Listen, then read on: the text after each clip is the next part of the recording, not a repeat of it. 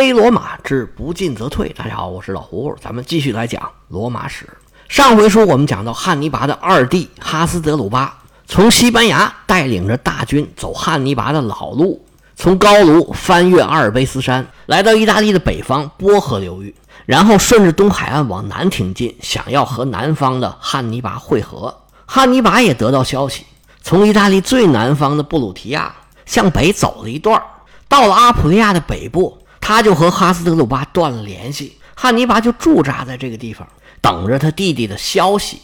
而哈斯德鲁巴现在离这里还有四百多公里，但是他送信的使者被罗马人给截获了。哈斯德鲁巴派的使者是六名骑兵，两名努米底亚人，四名高卢人。这六位老兄啊，长相、穿着，甚至语言。都和意大利本地人不一样，他们竟然能穿越整个意大利半岛，一直走到半岛的最南边。不能不说他们也够厉害的了。但是这几位先生啊，犯了刻舟求剑的毛病。他们跑到南方的布鲁提亚来找汉尼拔，甚至到了塔兰托城外的梅塔彭图姆。汉尼拔确实在这待过，但这时候已经走了。他们在这儿没碰到汉尼拔，遇到的是罗马人。他们被罗马人抓住，送到尼禄跟前儿少不了是一顿残酷的审讯。尼禄的手下把这六个人的口供一对，就基本上什么都知道了。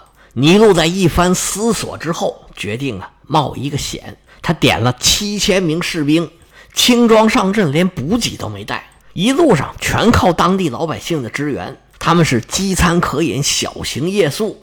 狂奔了四百多公里，来到塞尼加利亚，和自己的同僚执政官萨利纳托尔会合。尼禄只是在晚上稍作休息，第二天就去挑战哈斯德鲁巴。因为尼禄的刻意隐瞒，在开战之前，哈斯德鲁巴并没有发现对方有援军来到。但是来到战场上，哈斯德鲁巴作为一个征战多年的将军，他通过诸多的细节发现了战场上的异样，觉得不对，敌人肯定是有援军了。这个仗啊，我打不了了。在战场上僵持一天之后，晚上他想趁夜逃跑。面临这种突发的状况，哈斯德鲁巴的问题一下子就暴露出来了。军队走到一半，向导跑了，然后折腾了一晚上也没找到路，手下的士兵也不听指挥，找一个地方就要扎营睡觉。哈斯德鲁巴不得已，只好选了一个营地。营房还没搞好呢，远远的就看见烟尘弥漫。罗马人的追兵已经到了，哈斯德鲁巴这下可就狼狈了，只好留下一些高卢人，一边修营地，一边准备在营地布防，带着其他的军队去列阵迎敌。罗马人最先追到的是萨利纳托尔，等哈斯德鲁巴这边列阵完成，尼禄和里希尼带的军队也都赶到了。哈斯德鲁巴在进意大利之前。在利古里亚招了八千人。利古里亚也就是现在热那亚那个地区，在意大利的最西北边。哈斯德鲁巴把这些利古里亚的军队放在了中路，在中路的最前边是战象开路，左翼是意大利招来的高卢人，右翼是他从西班牙带来的军队，也就是最主力的军队。哈斯德鲁巴西班牙主力军队的对面是萨利纳托尔，罗马人的中路是里希尼坐镇。而右路则是由尼禄带领，双方列好阵势就展开了激战。在哈斯德鲁巴的右路，基本上双方打了个平手。而左路的高卢人虽然战力比罗马人差得很远，但是罗马人很难推进，因为高卢人居高临下，双方就一直僵持着。尼禄一看这边很难突破过去，索性他就把纵深减少，让后一半的罗马军队从战场的后边绕过去。去援助左边的萨利纳托尔，这个举动一下子就改变了战局。加上开战没多久，大象就失控了，一如既往的开始东奔西跑，到处乱窜。迦太基右路的西班牙军队本来还能勉强抗衡罗马人，但是尼禄派过来的援军在侧翼一包抄，这对迦太基军队是一个毁灭性的打击。罗马军队把敌人分割包围，一点一点的给吃掉。战事的进展让哈斯德鲁巴越来越绝望。他明白，战争对他来讲现在已经结束了。而他现在在异国他乡，罗马人的地盘，手下又没有军队，他跑都不知道往哪儿跑。我倒是想去投奔我哥哥，但是我哥哥在哪儿呢？不如索性啊，一不做二不休，搬不倒葫芦撒不了油，我跟罗马人拼了吧！杀一个够本，杀两个赚一个，脑袋掉了碗大的疤子。十八年后又是一条好汉，兄弟们跟我冲！他拿着盾牌，提着短剑，带着几个亲随护卫，就冲进了沙场。那结果自不待言，你要寻死，等待你的就只有一死。罗马人最终大获全胜。这场战役史称叫做梅陶罗战役，它是根据旁边这条河来命名这场战役。尼禄在乱军之中找到了哈斯德鲁巴的尸体，把他首级砍下来，吩咐手下妥善的保管，回头我还有用。四年前在尼禄眼皮子底下跑掉的哈斯德鲁巴，这次终于跑不了了。这场仗打完了，尼禄是心满意足。他这次长途奔袭，然后大获全胜，也是历史上著名的经典案例了。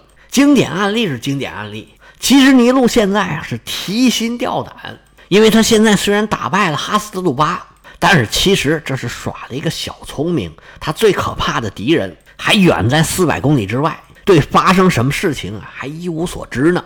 多亏他一无所知，要是他真知道了，尼禄这边还真有点麻烦。那怎么办呢？怎么办？赶紧回去啊！尼禄带着军队又来了一次狂奔，在消失了十四天之后。重新出现在汉尼拔的眼前，这一来一回六七四百二，每天差不多要走六十公里，这太可怕了。不过来回的路上，罗马军队这个心情肯定是不一样的。他们彻底打败了哈斯德鲁巴，把人都给杀掉了，彻底摆脱了哈斯德鲁巴的威胁。实际上，对汉尼拔来说也是一样，大势已去，他已经没有机会了。尼禄带着哈斯德鲁巴的首级回到了阿普利亚。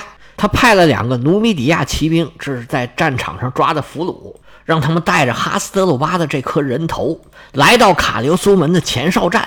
他们被带到了汉尼拔的跟前，递上他弟弟的人头，并把战斗的来龙去脉一五一十都跟汉尼拔讲了。汉尼拔抱着他弟弟的人头啊，是半晌无言。最后下令撤军，回到了意大利最南端的布鲁提乌姆，在这儿。汉尼拔还要对罗马人做出最后的抵抗。不过，对于哈斯德鲁巴这颗人头的处理，尼禄跟汉尼拔比起来就差着档次了。汉尼拔对于被他战胜的这些对手，无论是开始的鲍鲁斯、格拉古，还是后来的马塞卢斯，汉尼拔都是给予充分的尊重，按照当时最高的规格给予了厚葬。尼禄的这个作为就显得非常的小气。罗马人还说汉尼拔如何如何的残忍，如何如何的不人道。尼禄的这个举动，只能说他们有过之而无不及。打完这场梅陶罗河战役之后，尼禄成了当时罗马头一号的战将，跟汉尼拔对抗的责任就落在了他的肩膀上，而汉尼拔就缩在意大利南部一小块地方。就是这样，汉尼拔还是在这儿坚持了四年的时间，尽管罗马人占尽了优势。尼禄最终也没有得到战胜敌人的荣耀，这个荣耀最后属于谁了呢？知道的您已经知道了，如果不知道的，我在这儿也不说，你往后听，我们很快就讲到了。而在这场梅陶罗战役之后，尼禄也只是得到了一个小凯旋式，因为这场战役他是作为援军参战的，他只带了七千人，是远道赶过去的。得到大凯旋式的是他的同僚执政官。马尔库斯·里维乌斯·萨利纳托尔，就是咱们前面讲的那位自我放逐了十年，被请回来之后，在元老院里头不梳脸不洗，不讲究个人卫生的那位。眼见着萨利纳托尔和尼禄两位原来的冤家对头联手获得了关键性战役的胜利，在中间做了很多撮合劝说工作的费边老爷子，这时候露出了欣慰的笑容。不光是他一个人高兴。整个罗马得到这个消息之后，当时就炸了。在第一波信使刚刚到罗马的时候，很多人并不相信。随着使者一波一波的赶到，罗马人终于确认了这场战役的结果。整个罗马城欢欣鼓舞，张灯结彩，所有的人都开始饮酒狂欢。所有的宗教圣地全部都被装饰一新，神庙里摆满了各式各样的祭品，好像战争已经结束，最后获得了胜利。坎尼的耻辱也得到了洗刷一样，做个不恰当的比喻吧，罗马人当时的感觉就好像中国获得了抗战胜利一样，所有人的神经一下子就放松了。这十多年呢，罗马人的神经时时紧绷，这一下子就放松下来了。而这一松啊，就有点紧不起来了。他们好像忘了汉尼拔还没走呢。虽然被压在半岛的最南端，但是这时候汉尼拔仍然拥有强大的军队。汉尼拔还是汉尼拔，仍然没有哪个罗马人能够打败他。不过这个时候，罗马人已经管不了那么多了。他们太久没有这么高兴过了。先开心一下要紧。等到了秋天，几位战争英雄回到了罗马。萨利纳托尔获得了大凯旋式，尼禄获得了一个小凯旋式，全城欢腾，疯狂庆祝。这是表面上的放松，而罗马人在实质上也开始放松了。这仗打完之后，他们做的第一件事儿就是裁军，甭管是陆军、海军，能解散的、能退伍的，不管是罗马士兵还是联盟士兵。有大量的超期服役的人员都已经送回家去了。罗马士兵和拉丁士兵大部分原来都是农民，现在他们终于可以回到自己的庄园，重新经营自己的土地去了。而罗马这时候啊，就开始重新算账。战争时期出现了很多债务问题，罗马欠了人家很多军饷啊、工程款呐，还有各种各样活动的费用，还有不少罗马公民向政府提供了贷款，这些钱。罗马需要一点一点还给人家，有很多拉丁城邦和罗马的联盟城邦，罗马要求他们交的税，让他们提供的费用，有很多城邦啊，当时以各种各样的原因拖着欠着的。罗马是该催的催，该争的争，感觉这仗啊要打完了，我也不跟你们客气了。现在腾出手来，你们要是敢有二话，那别怪我罗马就不客气了。这些城邦里边啊，原来有一些还对汉尼拔抱有幻想。现在一看，哎呀，彻底没戏了。那得了，咱们还是继续伺候老大吧。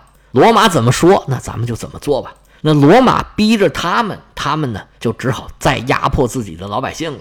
那十多年的战争，让罗马的财政已然是一团糟，到处都是窟窿，而且这窟窿还都不小。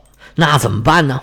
罗马人想出了一个办法，跟现在咱们中国人的办法差不多。一个地方要是缺钱，那干啥来钱最快呢？说句文言，就是搞土地财政，讲白了就是卖地。什么地方的地又好卖又值钱呢？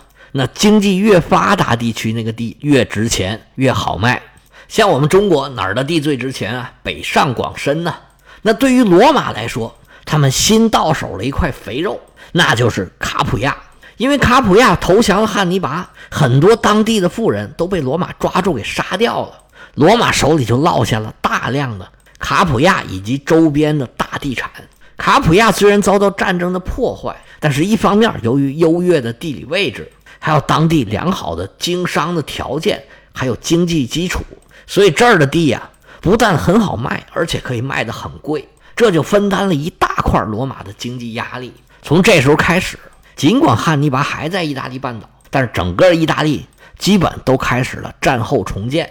也许是因为罗马太过放松了。整个意大利似乎都没有要挑战汉尼拔的意思，而几年之后，汉尼拔离开意大利也并不是因为跟罗马人打仗打败了，而是跟他的同盟啊越来越麻烦，乱七八糟的事儿越来越多。最后，汉尼拔离开意大利的时候是挺着胸膛站着走的。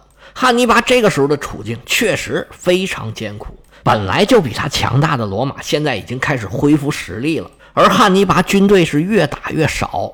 离高卢人是越来越远，补充兵员看不到任何的指望。那他为什么还不走呢？因为这个时候啊，仍然有三股势力有可能给汉尼拔提供援助。虽然希望都很渺茫，但是这希望啊，还都有那么一丁点儿。这三股势力里边，相对最靠得住的还是他的弟弟汉尼拔。他们家是三兄弟，他爸爸管他们仨叫一群小狮子。老大是汉尼拔，老二哈斯德鲁巴已经死了。现在西班牙还有老三，名字叫做马哥。汉尼拔这个时候仍然在派人联系马哥，让他想尽各种办法到意大利，走他两个哥哥的老路，再做一次尝试，看看有没有机会。这是第一个。第二个呢，就是汉尼拔的母国迦太基。迦太基虽然这么多年饱受战争的摧残，但是他们的实力还在。因为哈米尔卡跟汉尼拔也不是从天上掉下来的，就像一个班里面有一个一百分的，肯定有好几个九十多分的。你不可能一个班里就一个一百分，剩下全部及格，这不可能。除了汉尼拔之外，迦太基肯定还能派出来能打仗的人，而且迦太基还有相当大的财力。他们不愿意给汉尼拔提供援助，主要是政治原因。之前争夺西西里岛的时候，迦太基就曾经派出过数量庞大的援军。待会儿我们讲到西班牙的时候。迦太基仍然有能力派出几万几万的援军，但是他们就是不给汉尼拔派援军。这个原因呢是多方面的，主要的原因当然了是汉尼拔他们的政治对手在掌权。他们虽然不见得愿意汉尼拔失败，但是也未必愿意见汉尼拔胜利。而汉尼拔这边也未必愿意接受迦太基政府的援助。现在汉尼拔手里只有两三万人，如果从迦太基直接派了一个，比如说五万。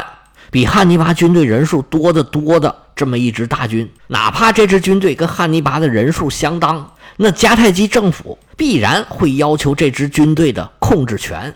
如果来到意大利的军队有一个统帅跟汉尼拔俩人是分庭抗礼，那打汉尼拔心眼里他肯定是不愿意的，他宁可让自己的弟弟率领军队来支援，那么汉尼拔仍然会拥有整个军队的绝对的控制权。这也是迦太基一直没怎么给汉尼拔提供援助的一个原因。还有一家其实是最不应该的，那就是马其顿。